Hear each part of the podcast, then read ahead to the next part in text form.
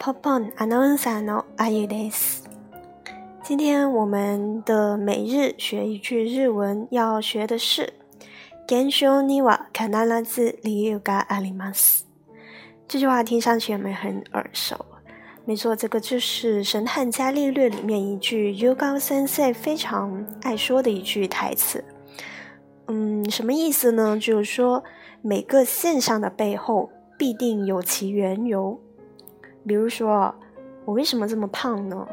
这个现象的背后肯定是有原因的，因为我爱吃。嗯，然后呃，我们来具体分析一下这个句子怎么说。現象には必ず理由があります。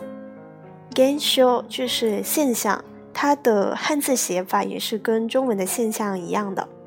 然后には必ず 卡纳拉兹就是一定的意思，然后是理由，理由就是理由，跟中文的发音也是很相像。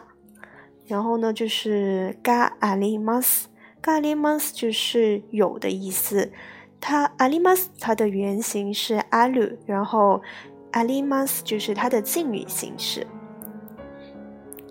嗯，这个有呢，它在日文里面的语序跟中文有点不太一样。我们平时说中文的有，它是放在句子一个句子的中间的，比如说我有什么东西，我有钱，对吧？